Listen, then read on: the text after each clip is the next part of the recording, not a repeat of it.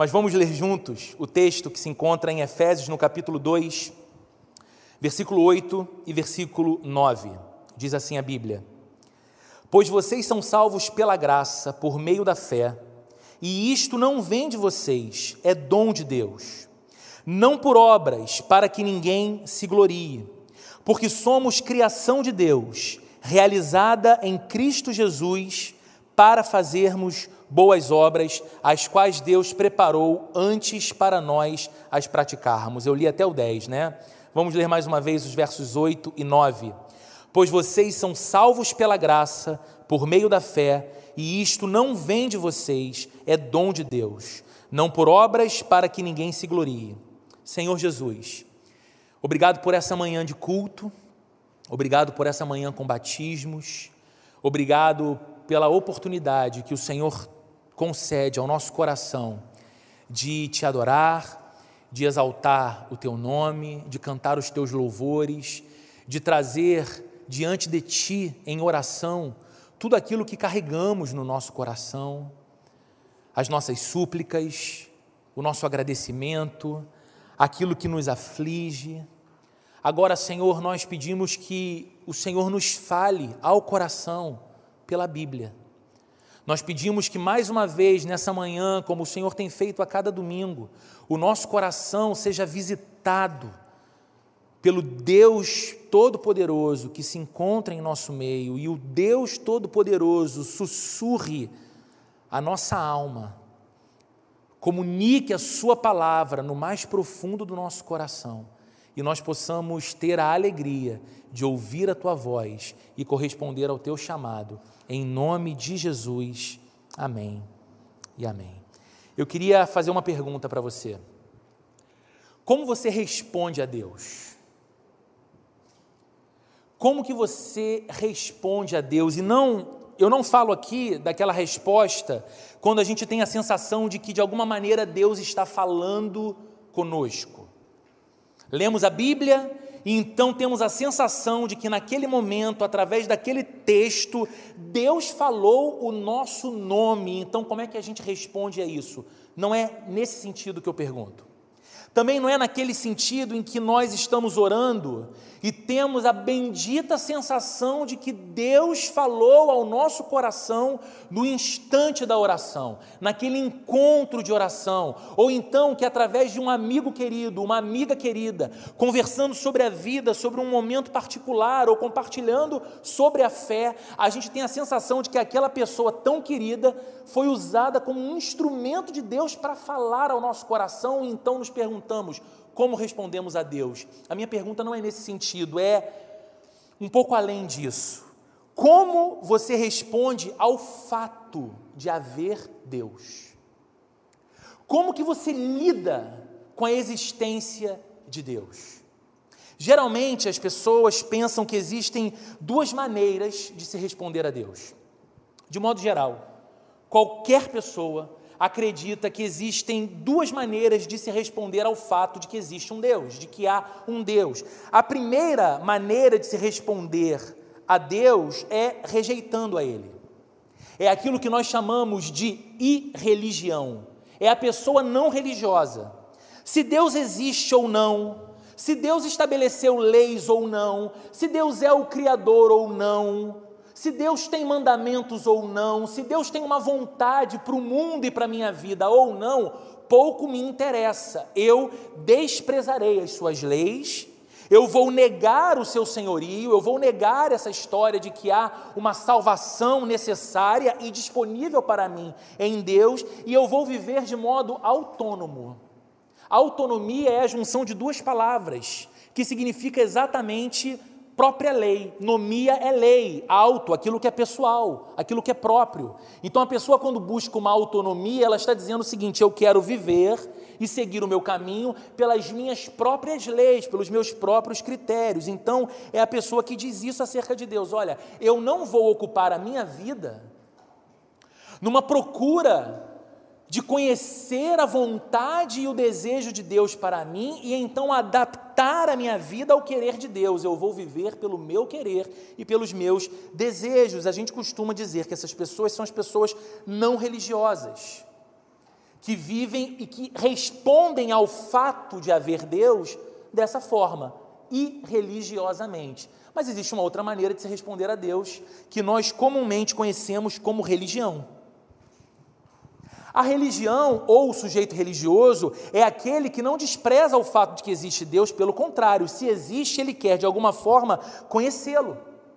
É o sujeito que começa então a se empenhar em cumprir a vontade de Deus para a sua vida, em obedecer aos mandamentos de Deus para a sua vida, todos eles. Ele quer conhecer a Bíblia, ele quer conhecer, se ele não é um cristão, ele quer conhecer o seu livro sagrado ou autoritativo da sua religião. É a pessoa que passa a desenvolver, a partir da sua religião, uma ética elogiável, uma moral admirável. E o que é muito comum ao sujeito religioso é que a sua moralidade se transforme gradativamente em moralismo.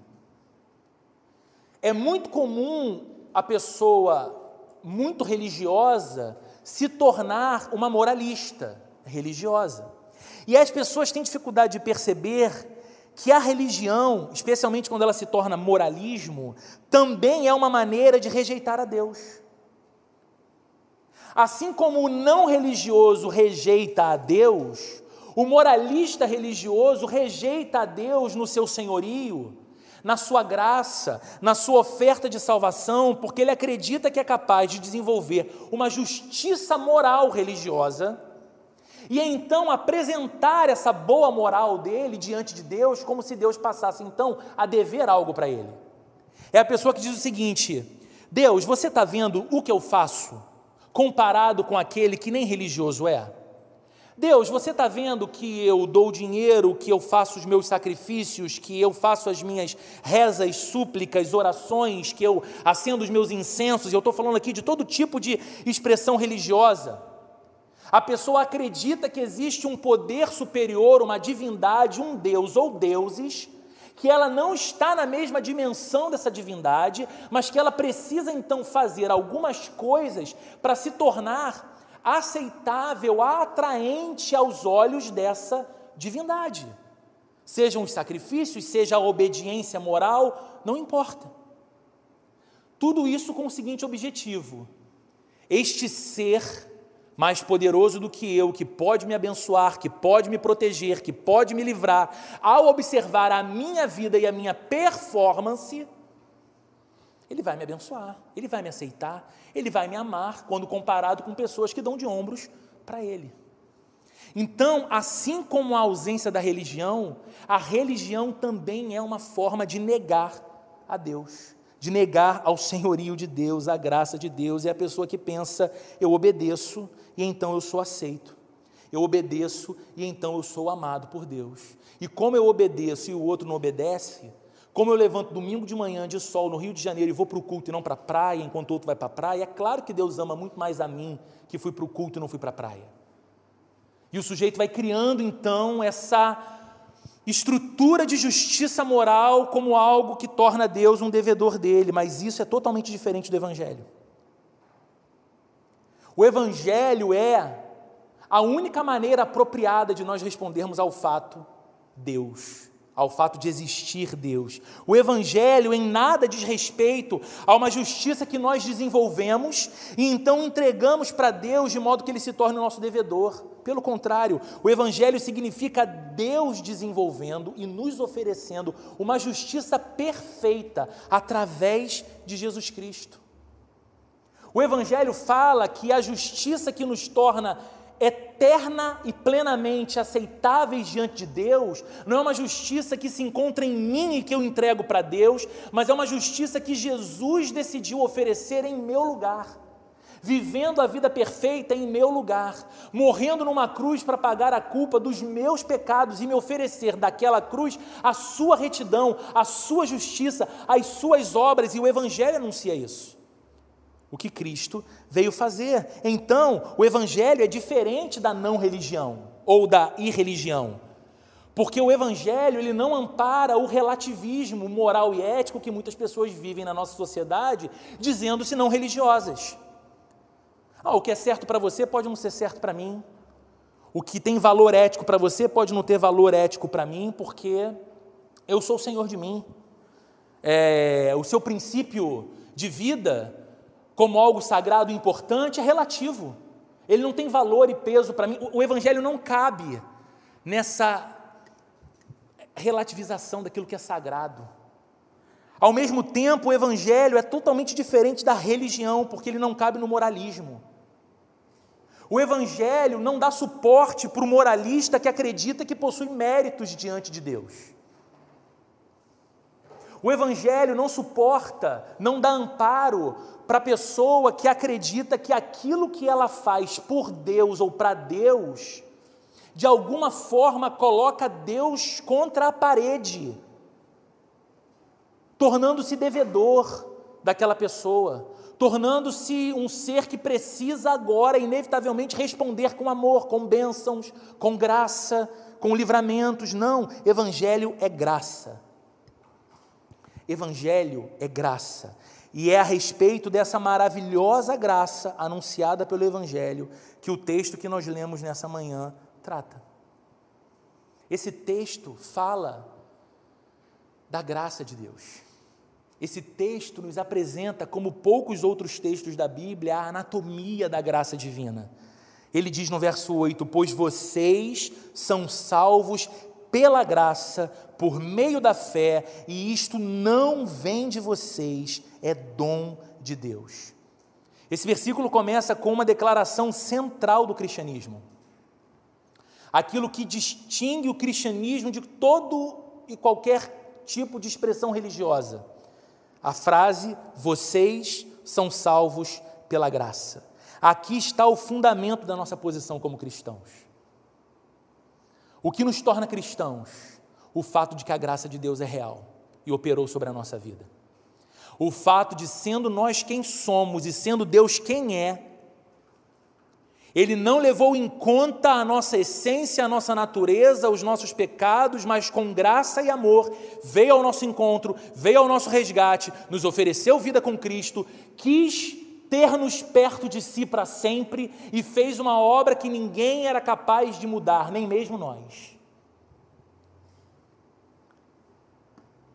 É o fundamento da nossa posição como cristãos. Ao mesmo tempo, aqui nessa frase está o fundamento de toda a obra de evangelização que acontece no mundo. Aqui está a razão do porquê igrejas são plantadas. Porque a graça de Deus opera a salvação entre homens e mulheres ao redor do mundo.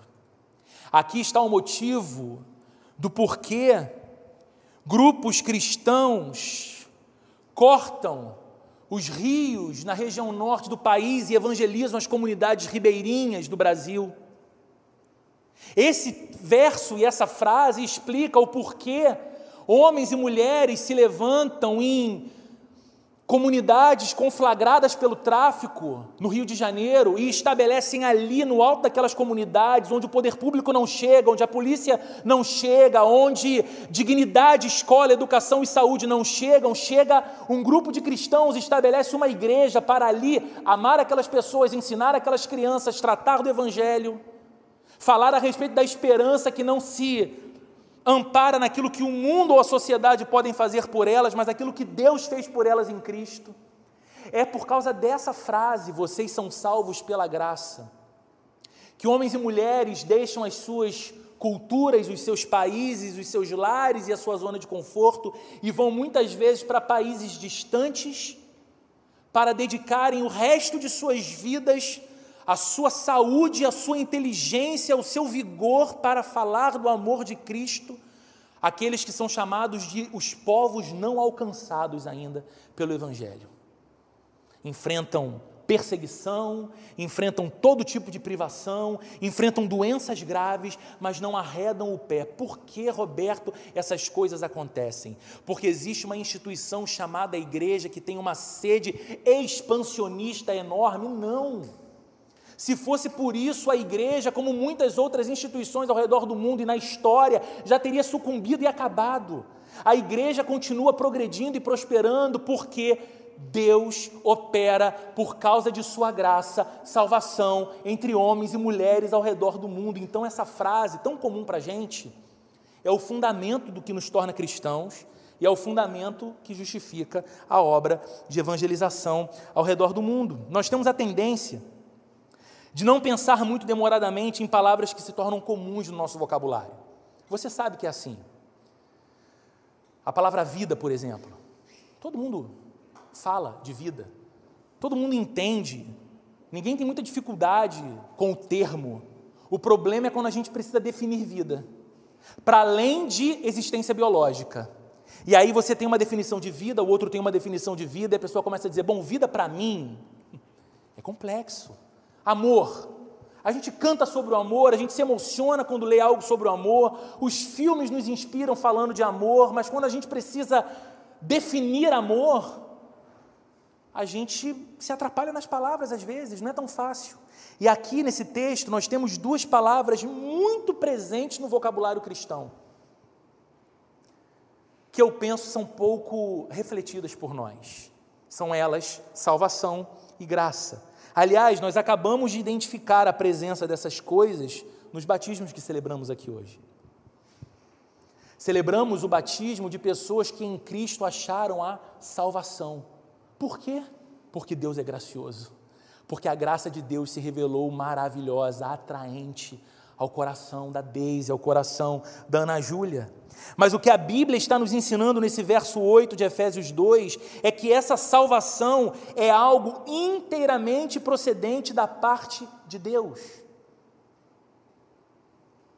A salvação cristã, do início ao fim, é uma obra exclusiva de Deus. Mais importante ainda, ela não somente vem da parte de Deus, mas ela também nos vem apesar de nós. Por isso é graça porque é favor e merecido. Ela é uma obra exclusiva de um Deus santo na direção de homens e mulheres pecadores. É uma graça que decidiu sorrir para nós, não levando em conta o nosso histórico.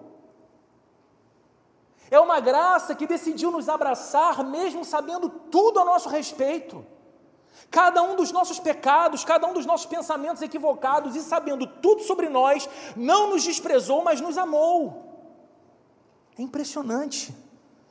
A salvação, queridos, é muito mais do que perdão. E algumas pessoas pensam de modo limitado nisso. Olha, eu fui salvo, Deus me perdoou, que bom. Salvação é muito mais do que isso. A salvação é a libertação da morte. Você lembra de Paulo dizendo nos versos anteriores a estes que estamos lendo, no capítulo 2 mesmo, que nós, antes de Cristo, estávamos mortos em nossos pecados. E a salvação que Deus, pela Sua graça, nos oferece é uma libertação dessa condição de morte. Esse tipo de vida que muitas pessoas têm, em que, embora gozem de boa saúde no corpo, e que, embora vivam experiências múltiplas e que são, sim, agradáveis, positivas, elas ainda carregam em si uma sensação de incompletude e de vazio. E continuam procurando, atravessando os anos, gastando sua saúde, entrando na terceira idade, esperando por uma espécie de vida plena, de vida que no final tenha feito todo sentido. Mas é como se ainda nutrissem uma estranha sensação de que algo está morto dentro delas enquanto elas ainda vivem. Foi Mário Sérgio Cortella, o filósofo brasileiro, quem disse recentemente numa palestra: triste não é quando um homem morre. Mais triste do que a morte, decretando o fim da vida, é quando algo morre num homem enquanto ele ainda vive. E eu sempre me pergunto como que os filósofos conseguem chegar tão perto, mas tão perto do porquê essas coisas acontecem, mas não conseguem reconhecer, se não for revelado ao coração deles por obra do Espírito Santo, que esse vazio ou que essa morte dentro de um coração que vive é a ausência de Deus. A salvação é libertação da morte, porque agora homens e mulheres em Cristo estão vivos para Deus. Vivos para Deus. Salvação não é apenas perdão de pecado, é também libertação da escravidão. Daquela condição de vida em que nós não conseguimos escapar do nosso próprio coração inclinado para o pecado e das próprias consequências do pecado, mas agora em Cristo encontramos a liberdade. Essa grade foi aberta, esses cadeados foram rompidos, Deus abriu a cela, nós estamos livres. Salvação é libertação da condenação condenação que os nossos pecados mereciam, privação eterna da companhia de Deus. Então, salvação é mais do que perdão, é libertação. E como é possível que pecadores como nós desfrutem de tão grande salvação? Somente por causa da graça de Deus. Graça é a misericórdia de Deus, oferecida a nós de modo livre e de modo imerecido. Graça é a misericórdia de Deus, não baseada em quem o ser humano é, ou no que o ser humano faz, mas baseada em quem Deus é e no que Deus foi capaz de fazer por nós em Cristo. Isso é graça. Isso é a misericórdia divina. Pessoas que antes estavam espiritualmente mortas, agora estão vivas para Deus e a gente precisa perguntar como que isso aconteceu, para que cheguemos na única resposta possível. A frase que lemos no início do verso 8: Pela graça vocês são salvos. Você consegue perceber que só está nesse lugar prestando um culto a Jesus hoje por causa da graça de Deus sobre a sua vida? Você se dá conta de que as suas orações são ouvidas por Deus? Você se deu conta de que os seus louvores cantados aqui nesse culto foram aceitos diante de Deus apenas por causa dessa grande misericórdia dele por você? Que se essa graça não tivesse brilhado em sua vida, Deus não faria sentido algum para você. A experiência que você pode desfrutar na presença dEle não seria possível. Sabe, queridos, a Bíblia diz que os anjos adoram a Deus e oferecem uma adoração a Deus que é perfeita. A gente lê a descrição que Isaías, o profeta, nos dá da visão que ele tem do trono de Deus, e depois a gente olha para o Apocalipse, João tendo a mesma visão da ambiência que cerca o trono do qual Deus reina e de como os anjos adoram eternamente numa adoração perfeita, numa canção perfeita ao Senhor, ao Todo-Poderoso. Eles contemplam toda a glória de Deus e eles adoram reconhecendo que Deus é digno disso. Eu não sei se você já parou para pensar nesse fato. Os anjos adoram a Deus dessa forma, sem nunca terem experimentado redenção. Os anjos adoram a Deus dessa forma perfeita, mas não sabem o que é ter os pecados perdoados porque não pecam. Os anjos adoram aquele que é santo e que está sentado sobre o trono e diz que ele é digno de toda glória, de toda honra e de todo louvor, mas eles não sabem o que é oferecer para esse Deus eterno e santo desprezo e receber como resposta desse Deus não desprezo ou condenação, mas amor, graça e perdão. Eles não sabem o que é isso, eles apenas contemplam a glória de Deus e o adoram porque Ele é digno disso. A pergunta que eu te faço é: como não deveria ser mais intensa a nossa adoração a Deus? Como não deveria ser mais intensa a nossa devoção a Deus, porque nós sabemos o que é redenção, nós sabemos o que é perdão. Nós sabemos o que é graça, nós sabemos o que é dedicar uma vida para dar de ombros para a lei do Deus Criador e ainda assim recebermos dele amor, misericórdia, perdão.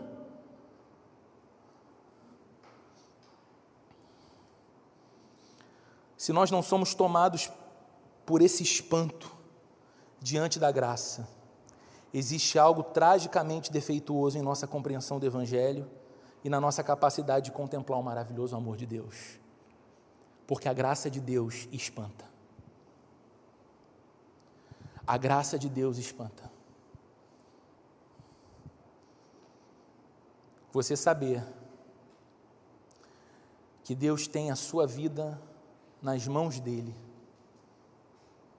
Você saber que Deus sabe absolutamente tudo de você Aquele pensamento que você diz, ainda bem que ninguém além de mim é capaz de escutar isso que eu penso. Deus escuta, Deus conhece, Deus sabe. E ainda assim, o Deus que me vê exatamente como eu sou, cada lugar que eu ando, cada conversa que eu tenho, cada sentimento que eu nutro, decide todos os dias renovar sobre a minha vida misericórdia, graça e amor. Essa graça me espanta. Eu acordei hoje cedo com uma notícia triste para mim. Um tio muito querido meu, marido da minha tia, na verdade, família da minha mãe tem, minha mãe tem muitas irmãs, e provavelmente dos meus tios, maridos das minhas tias, era o tio com quem eu tinha mais identificação. Morreu à noite em casa, sem muito motivo aparente, enfim, quando os médicos chegaram, atestaram como infarto. Essa semana, compartilhando mensagem no grupo da família, flamenguista doente, falando de futebol e falando. E sempre que a gente se reunia, a alegria dele era zoar a minha condição botafoguense. Acabou. Enquanto eu estou aqui no culto, está acontecendo o sepultamento dele em São Gonçalo. Não tinha condições de estar lá.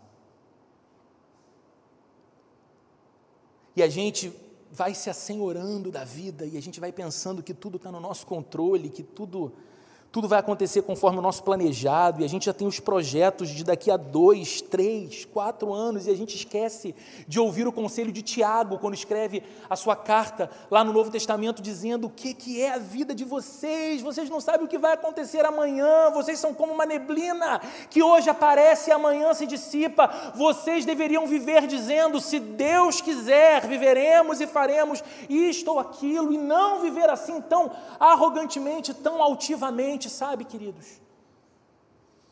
A consciência da graça de Deus deveria ser algo que dobrasse mais os nossos joelhos diante de Deus, diante de Sua glória, diante de Sua majestade. Pela graça vocês são salvos, diz Paulo, por meio da fé. Ou seja, a graça que nos salva, nos salva pela instrumentalidade da fé. Agora, uma coisa importante aqui: Paulo não está falando de qualquer tipo de fé. A questão não é nem a fé, a questão é o objeto da fé.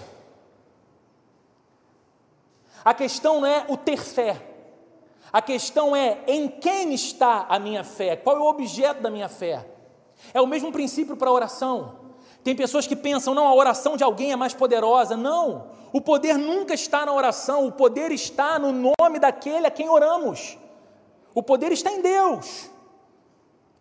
O poder está no nome de Jesus. O poder está na vontade realizada de Deus, que é maior do que a nossa vontade, maior do que as nossas condições, e o mesmo princípio vale para a salvação. Porque se o que me salva é a minha fé, eu tenho participação nessa salvação. Ela não é uma obra exclusiva de Deus, mas não é isso que a Bíblia fala. Não é fé na fé que eu tenho, não é fé em algum tipo de confissão positiva que eu vou repetindo e repetindo até ser convencido intelectualmente e emocionalmente de que ela é verdade. Não é fé numa performance espiritual. Não é fé em algum tipo de mérito que eu acredito que tenho diante de Deus. Agora eu vi agora eu vivi, agora eu experimentei, agora eu entreguei para Deus coisas que de fato Ele precisa me abençoar. Eu fiz a campanha, eu dei o dinheiro, eu fiz o jejum, eu orei de joelho, eu subi um monte, não importa o que você acredite, como sacrifício para que Deus te abençoe e se torne devedor de você. Não é fé nessas coisas, é fé em Jesus, nosso Salvador. O que nos salva não é a fé, mas é Jesus em quem depositamos a nossa fé para a salvação. E para reforçar essa declaração de que nós somos salvos somente pela graça de Deus, por meio da confiança em Jesus, Paulo acrescenta duas negações que se equilibram aqui no texto. No finalzinho do verso 8 e o verso 9 ele diz: Isto não vem de vocês, é dom de Deus, e não por obras, para que ninguém se glorie. Duas negações. Ou seja, um cristão é alguém que jamais deveria tirar onda por causa da sua fé ou da sua posição. Porque esse texto, ele rouba de nós qualquer possibilidade de vaidade. Paulo está dizendo: isto não vem de vocês, é um dom de Deus, e não é pelas obras de vocês para que ninguém se glorie. Não existe base alguma para gabar-nos. Isso não vem de vocês, ou seja, não é uma realização nossa. Nem a salvação e nem a fé para receber essa salvação vem de nós. Diz a Bíblia, é dom de Deus, é dádiva de Deus, é um presente de Deus, é uma oferta de Deus, não vem da gente. Não por obras para que ninguém se glorie, ou seja, não é uma recompensa por qualquer ato religioso da minha parte. Agora Deus viu que obras maravilhosas eu apresentei para Ele, agora Ele vai me abençoar. Não, não é por obras. Não é uma resposta de Deus por nossos atos de bondade não é uma resposta de Deus por nossos gestos de caridade. O sistema religioso, todo ele é defeituoso porque ele inverte a ordem. Ele diz que você tem que ser, caridade, tem, você tem que ser caridoso para que Deus te abençoe, que você tem que ser bondoso para que Deus te ame, que você precisa ser moralmente apropriado na sua conduta ética para que então Deus te aceite. E o Evangelho diz que na verdade é o contrário. Porque Deus, sabendo tudo de mim, me amou e me aceitou, eu quero conformar a minha vida ética aos preceitos do Evangelho, para viver em resposta de amor a Ele. Porque Deus generosamente me salvou e faz tudo por mim, eu quero expressar a generosidade que eu encontro no coração de Deus, servindo o mundo à minha volta e aos vulneráveis, e sendo caridoso, e sendo bondoso, e fazendo bem, não para ser salvo, mas porque fui salvo. É isso que o Evangelho nos ensina não por obras, queridos, cristianismo e orgulho não combinam. Cristianismo e vaidade não combinam, cristianismo e petulância não combinam. É estranho alguém que se professa cristão ser tão vaidoso, muitas vezes ser tão estúpido no trato com o outro. É estranho. O céu, e o cristão sabe disso, o cristão sabe que ele não entrará no céu expondo as suas virtudes, como um pavão exibido. O cristão é alguém que sabe que ele não vai adentrar os portais eternos e então as trombetas celestiais vão tocar e uma voz vibrante de um anjo vai dizer: atenção, luz na passarela que lá vem ela, que lá vem ele, desfilando com as suas virtudes. Atenção, arcanjos, anjos, olha ali, ó, Roberto chegou finalmente, final de sua lida na terra, esse santo pastor de Deus, entrando triunfantemente, e o sujeito desfilando na passarela, não, qualquer cristão sabe que talvez a forma mais apropriada dele atravessar os portais eternos e entrar na presença de Deus é de joelhos. E cantando, como eu falei no domingo passado, aquela antiga canção: Foi graça, foi graça, superabundante graça. Foi só pela graça de Jesus que eu venci e cheguei aqui. Então, queridos, o que nós encontraremos no céu não é uma exibição das nossas virtudes, não é um destaque ao nosso nome, o céu estará cheio de palavras que falam sobre a obra de Jesus pelos pecadores. Você lembra de Apocalipse e da visão que João tem daqueles que cercam o trono de Deus e dizem a respeito daquele que está sentado no trono: Digno és de tomar o livro e de abrir os selos, porque foste morto e com o teu sangue compraste para Deus homens e mulheres vindos de mais, dos mais variados povos, tribos, línguas, nações. Digno és, Senhor. O céu estará cheio das palavras que dignificam a obra de Cristo. O céu estará cheio dos louvores de Deus. daquele que é gracioso, daquele que é misericordioso, daquele que é bondoso, e não uma demonstração de nós mesmos, mas uma demonstração da incomparável riqueza da graça de Deus, da misericórdia de Deus, da bondade de Deus por meio de Jesus Cristo. Sabe, queridos, foi Martinho Lutero, o reformador do século XVI, quem disse certa vez o seguinte: quando eu olho para mim, não vejo como me salvar. Mas quando eu olho para Cristo, eu não vejo como me perder. Quando eu olho para mim,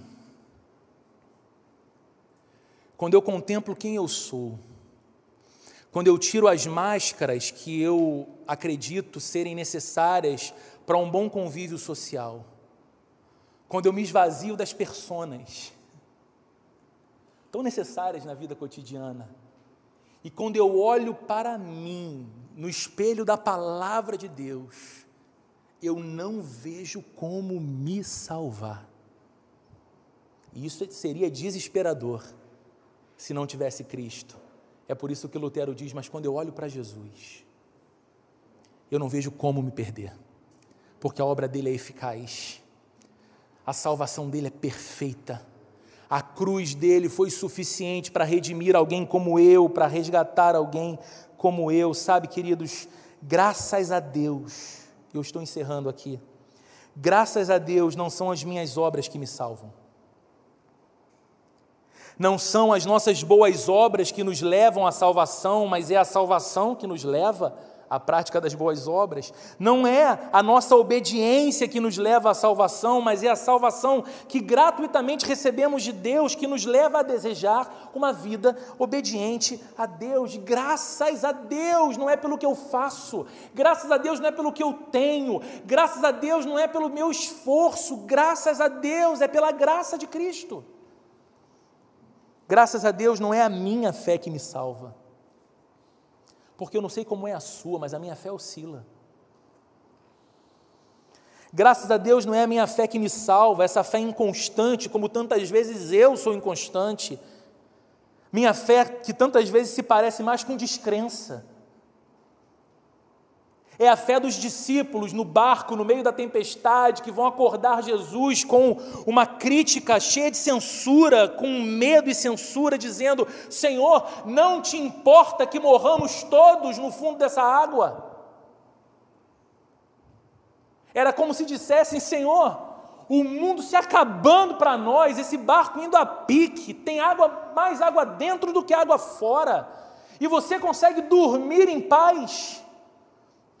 Não te importas conosco?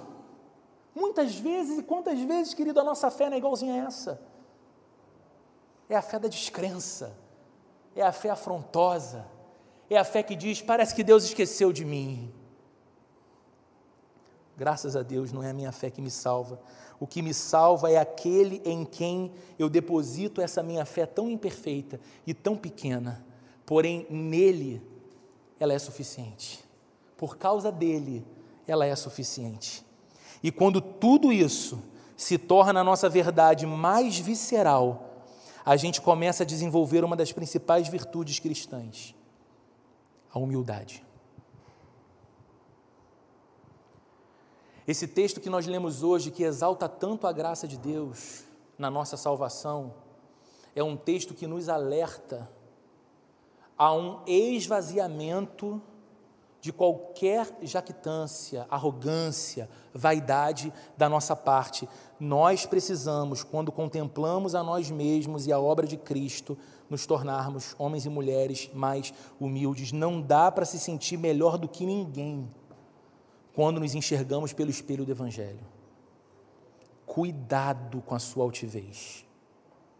Se você é um crente em Jesus, se você é um cristão, Cuidado com essa sua tendência de fazer olhar torto para aquele que é tão diferente de você e tão diferente da sua fé. Cuidado com essa sua tendência de satanizar aqueles que possivelmente são alvos do amor de Deus e ainda serão resgatados por Ele. Lembra de Pedro tendo uma visão, sendo preparado por Deus para chegar na casa de um gentio, que era um homem chamado Cornélio fora da aliança de Deus com Israel, alguém que na cabeça dos apóstolos não fazia sentido ter fé em Cristo. Naquele momento eles entendiam que a fé não era para os gentios, era para os judeus. Então, antes de levá-lo à casa de Cornélio para anunciar o evangelho ali e batizar a família de Cornélio, Deus concede a Pedro uma visão. Desce do céu, num lençol, um monte de animais que na tradição religiosa de Pedro eram animais impuros, e ele ouve uma voz do céu dizendo: Pedro, mata e come. E a resposta de Pedro é: Nunca, Senhor, jamais toquei em algo impuro. Resposta de Deus para Pedro no sonho: Não chame de impuro aquilo que eu santifiquei. E depois ele recebe a missão de ir até a casa de Cornélio e, entendendo o recado, pregar para aquele que era tão diferente de sua fé e tão facilmente identificado como o impuro, como a escória. Os judeus chamavam os gentios de cães, mas ali entrou a salvação. E porque entrou ali naquela casa, essa salvação chegou a você e a mim, porque nós somos esses gentios que foram alcançados pela graça de Deus. Então a gente precisa ter um coração humilde e parar com essa altivez de taxar as pessoas sem sabermos qual a obra que Deus tem para realizar na vida delas, que nós sejamos conhecidos pela capacidade de proclamar em amor o Evangelho de Cristo a quem quer que seja. Quanto mais você descobre que Jesus é um grande Salvador, mais você reconhece que é um terrível pecador. Paulo, o grande apóstolo, ele não conseguia enxergar ninguém mais pecador do que ele. Numa de suas cartas ele escreveu, e não foi para ser poético, era uma confissão da verdade do coração de Paulo. Ele disse: Sei que Cristo veio ao mundo para salvar os pecadores, dos quais eu sou o pior. Quando a gente se enxerga pelo espelho do Evangelho, quando a gente contempla o grande Salvador que Cristo é, nós não conseguimos gastar o nosso tempo medindo o pecado de quem está à nossa volta, mais do que medimos o nosso próprio pecado, a nossa própria culpa, a nossa própria condenação, e dizermos então para Deus: Senhor, se há graça, misericórdia e perdão para alguém como eu, há graça, misericórdia e perdão para qualquer pessoa, porque o poder não está na pessoa que recebe, mas no Deus que oferece. No Deus que oferece. Mas tenha no seu coração esse consolo, querido. Se você é um cristão, o Deus que por misericórdia e graça te aceitou, mesmo sabendo tudo sobre você, é o mesmo Deus que graciosamente está transformando você. E Ele vai continuar transformando você. Essa graça é viva. Essa graça opera na sua vida. Ela não operou apenas para te salvar e te trazer das trevas para a luz, ela continua te ajudando na caminhada aqui e agora. E eu quero dizer para você que talvez me escute nessa manhã falando tanto sobre salvação, eu preciso que você entenda uma coisa e que o Espírito Santo ilumine seu coração sobre isso. Existem duas formas de nós entendermos essa palavra, ou existem apenas, segundo a Bíblia, dois tipos de pessoas: aquelas que, pela graça de Deus, estão salvas em Cristo e aquelas que não estão salvas por Cristo. E se você ouve essa mensagem até esse momento nessa manhã, e se o seu coração é despertado por esse Espírito Santo, que eu creio que é aquele que vivifica um coração dormente, por essa palavra, entenda que você só encontrará essa salvação que vai trazer plenitude para a sua vida, perdão para os seus pecados e abrir os portais da eternidade para que você viva para sempre na presença de Deus através de Jesus Cristo, ao você se render a Ele confessar o seu senhorio e a salvação que ele oferece a você, se arrepender dos seus pecados, se batizar como hoje você viu pessoas se batizando e caminhar na comunidade dos discípulos de Jesus no mundo, que é a igreja. Você precisa dessa salvação e você precisa de Cristo para receber essa salvação e ele oferece ela gratuitamente a você porque te ama. Vamos orar, queridos, nessa manhã, Senhor. Obrigado por esse culto, obrigado por tudo que nós tivemos a oportunidade de viver na tua presença aqui. Obrigado pela tua palavra. Deus, eu te peço misericórdia, porque na minha limitação eu sei que sou muito incapaz de transmitir a beleza desse texto, a glória desse texto, o poder que está contido nessa passagem tão gloriosa, mas eu creio não em mim, Senhor. Eu prego não acreditando no meu desempenho, Senhor, eu creio no Teu Espírito Santo e eu dependo do Teu Espírito Santo. Então eu peço que esse Espírito poderoso, Espírito que habita nos crentes, que o Senhor ministre ao mais profundo do coração os efeitos dessa palavra.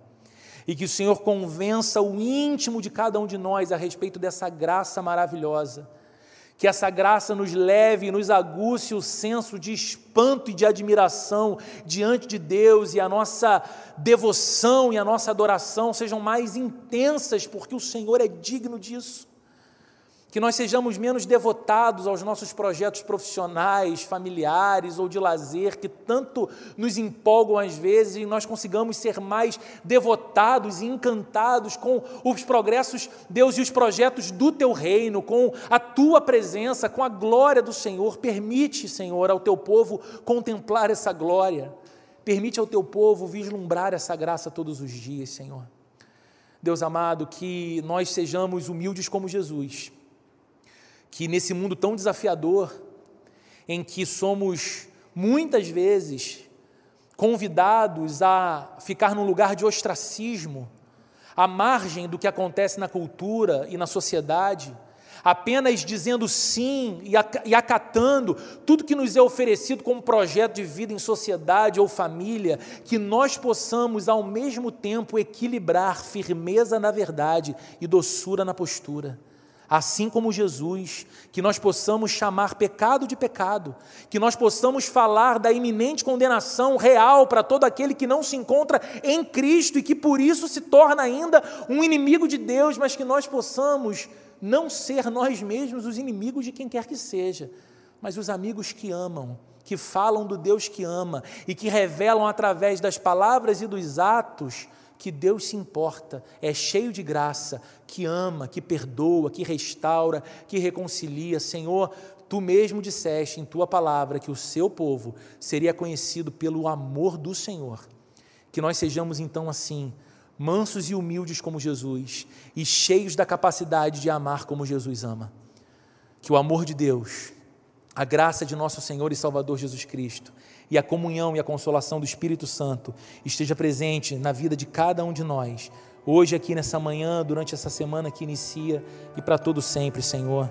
Amém e amém.